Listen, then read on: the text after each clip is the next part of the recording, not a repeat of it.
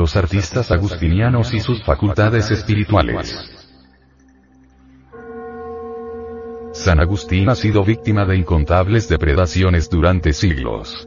Piedras y estatuas fueron utilizadas para la construcción de ornamentaciones de multitud de viviendas. Además, expuestas al pillaje de los buscadores de tesoros. Hoy, afortunadamente, su estatuaría es vigilada y cuidada por el Instituto Colombiano de Antropología e Historia. ICANN. Esto permitirá perpetuar las enigmáticas estatuas que representan a unos personajes modelados por unos artistas desconocidos para la idiosincrasia del vulgo, que guardan celosamente la ciencia, la mística y la filosofía de una cultura antigua, post-atlante para ciertas corrientes del saber, cuya historia ignora la antropología materialista. ¿Quiénes habitaron este lugar? ¿Acaso fue la sede cultural o religiosa de un poderoso Estado que impuso su influencia en esta región central del país colombiano?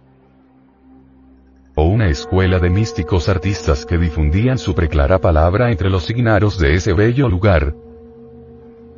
Debido a la ausencia de escritura, que es el común denominador de la mayoría de las culturas precolombinas, la antropología oficial solo ha lanzado sobre los monumentos agustinianos, hipótesis, supuestos mentales y cosas parecidas.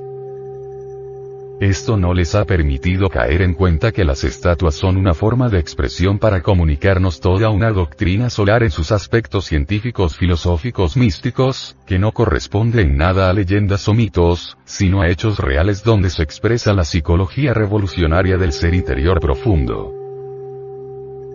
Lamentablemente, la ignorancia del sensualismo radical ha difundido infamias como aquella que fueron demonios los creadores de estas estatuas. Pero a pesar de las investigaciones realizadas por la antropología materialista, la mayoría de los interrogantes planteados por estas monumentales estatuas han quedado sin respuesta. La estatuaría agustiniana fue adornada por sus escultores con extraños símbolos que no podrían ser explicados si desconocemos los postulados y axiomas de la antropología gnóstica.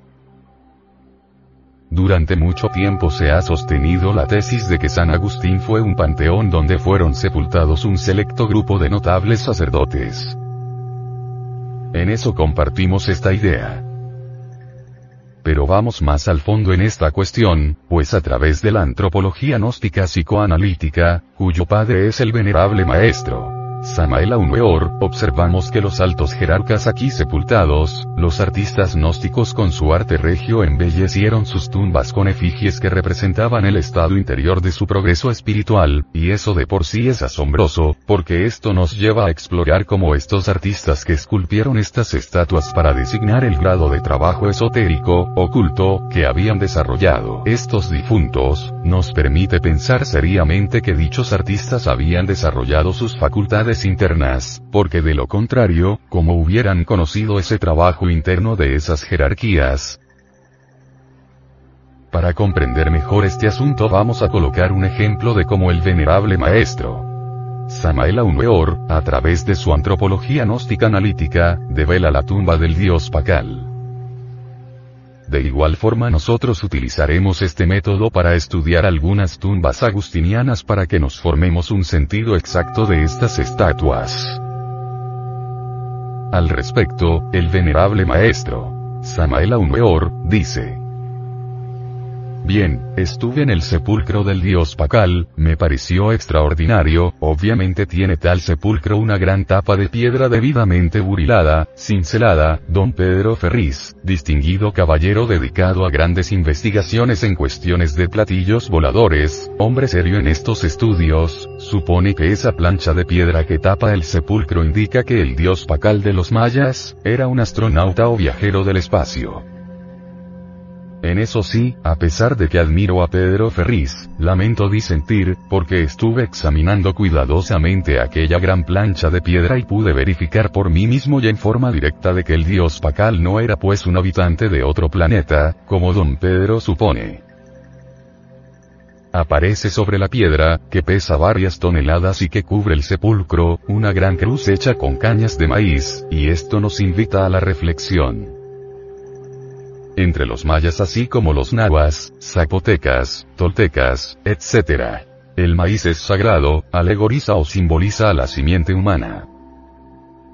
Por ejemplo, en China, India, Japón, etc. La simiente humana está alegorizada o simbolizada por el arroz, y en los pueblos cristianos de Europa y de Medio Oriente, la simiente fue alegorizada o simbolizada por el trigo. La cruz hecha de cañas de maíz, obviamente, resulta tremendamente significativa, pues bien sabemos nosotros, que la cruz es un instrumento de liberación no únicamente de martirio. Realmente la inserción del falus vertical, dentro del ectais formal, hacen cruz, Bien, y si tal cruz es hecha de cañas de maíz, nos está indicando algo extraordinario, es obvio que el ens feminis dentro del cual está contenido el ens virtutis del fuego, existen poderes extraordinarios. El ens feminis o entidad del semen, o esperma sagrado del ser humano, contiene poderes místicos trascendentales formidables que los mayas analizaron cuidadosamente en sus estudios, no solamente en Palenque, sino en Cancún, en Chichen, Itzá, etc. Si la gente supiera del poder que existe en el ens feminis, jamás gastarían esa energía torpemente, para la satisfacción brutal de las pasiones animales, antes bien, aprenderían a transmutar. Los mayas conocieron tal ciencia, ellos sabían, por ejemplo, que si no se derramaba el vaso de Hermes, es decir, si no se cometiera el error de eyacular el enseninis, este se transmutaría en energía creadora. Así es como el cerebro se seminiza y el semen se cerebriza. Como resultado o secuencia de un proceder así en el hombre resulta una tercera fuerza, profundamente divinal, me refiero al fuego sagrado cuando éste asciende en la espina dorsal del hombre, nos transforma radicalmente y nos convierte en verdaderos superhombres como el dios Pacal.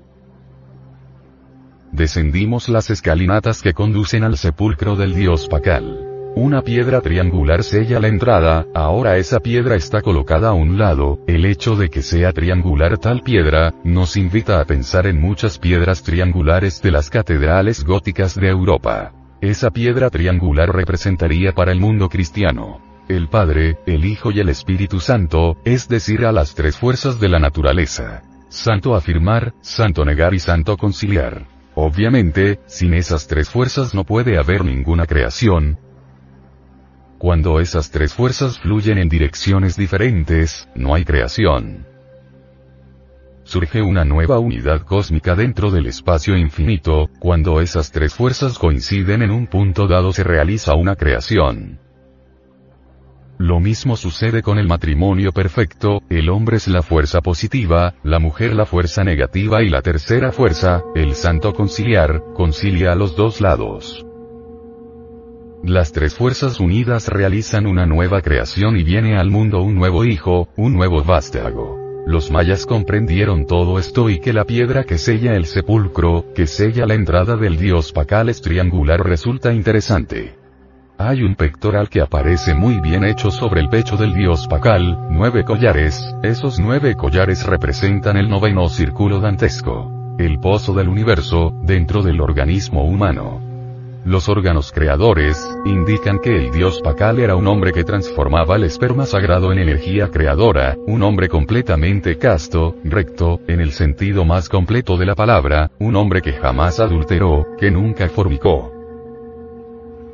En su cuello aparecen tres collares más, representando las tres fuerzas primarias de la naturaleza, y del cosmos, indica que el dios Pakal logró cristalizar en su naturaleza la fuerza del Padre, la fuerza del Hijo, la fuerza del Espíritu Santo. El santo afirmar, el santo negar y el santo conciliar, es decir, el dios Pakal logró darle forma a esas tres fuerzas dentro de sí mismo. El dios Pakal tiene 10 anillos, en sus 10 dedos, esto nos está indicando a los 10 sefirots de la cábala hebraica, un hombre que se llenó de extraordinarias virtudes, es un hombre magnífico, un verdadero avatar o mensajero para la humanidad de aquella época. Un hombre que le entregó a los mayas grandes conocimientos. En una de sus manos aparece un cubo, una piedra cúbica y en la otra una esfera. La piedra cúbica nos indica que realmente, este hombre era tan sabio que poseía la piedra filosofal, es decir, la piedra de la verdad, un hombre que había encontrado la verdad. Y en cuanto a lo otro, en cuanto a la esfera, nos indica que era un hombre perfecto, hombre que había despertado su conciencia, un hombre que gozaba de sabiduría infinita. Pero hay algo que aterra en todo esto, algo que asombra, que espanta. Resulta que lo sepultaron con seis decapitados. Es una cuestión meramente simbólica. Pero los seis decapitados, son hechos concretos, decapitaron a seis hombres, y los enterraron con el dios Pacal, claro que para transmitirle a la posteridad un mensaje. Sin embargo, debemos reconocer que la forma de transmitir dicho mensaje fue muy sangrienta, seis hombres decapitados, con eso quisieron decir los mayas que este hombre, había eliminado todos sus defectos de tipo psicológicos, porque cuando nosotros consultamos la cábala hebraica, vemos la estrella de seis puntas del rey Salomón, seis puntas son masculinas y las seis entradas entre punta y punta son femeninas. Las doce radiaciones se descomponen mediante la alquimia en doce constelaciones del zodíaco, bien, pero el número 6 indubitablemente también recuerda al enamorado, al amor, a la pasión, etc. Es decir, este hombre eliminó de sí mismo todos sus defectos pasionales, todos los agregados psíquicos que le apenaban, logró la máxima perfección y el testimonio para la posteridad fueron los seis decapitados. Si no se conociera un poquito la cábala hebraica, sería imposible encontrar entonces el significado de los seis decapitados. Es tremenda la tumba del dios Pacal. Lleva una máscara de jade que ha sido reconstruida por el Museo de Antropología, esa máscara de jade nos está indicando pues, que su rostro era tan perfecto que había que velarlo de los profanos, un rostro de un hombre dios. Se construyó pues todo un monumento para enterrar a ese gran avatar o mensajero de los mayas que se llamara Pacal. Pacal fue un hombre que trabajó con el maíz, es decir, con la simiente. Lo de la plancha o tapa de piedra que cubre la tumba del dios Pacal, aparece este como descendiendo de la cruz. Entonces no es como don Pedro Ferris piensa que está este hombre manejando algún aparato capaz de viajar a través del espacio. Aparece también ahí, un símbolo del planeta Marte, para indicarnos que el dios Pacal estaba relacionado en alguna forma con el planeta Marte, mas no quiere decir esto que fuera habitante o un extraterrestre venido de Marte, sino un hombre influenciado por la radiación marciana, un hombre de carácter enérgico, un hombre fuerte, que supo enseñar a los mayas su doctrina.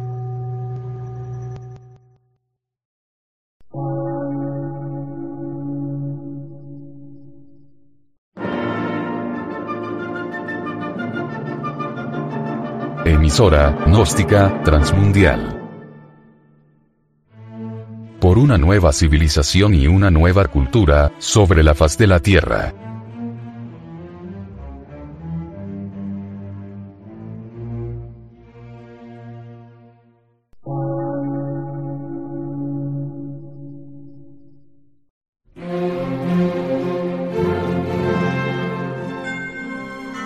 Medio de radiodifusión científico, artístico, místico y filosófico.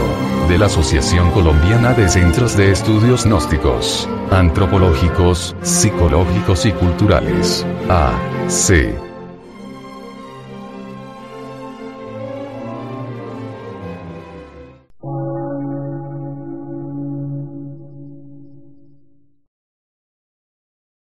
Lectura en movimiento. Difusión sin fronteras.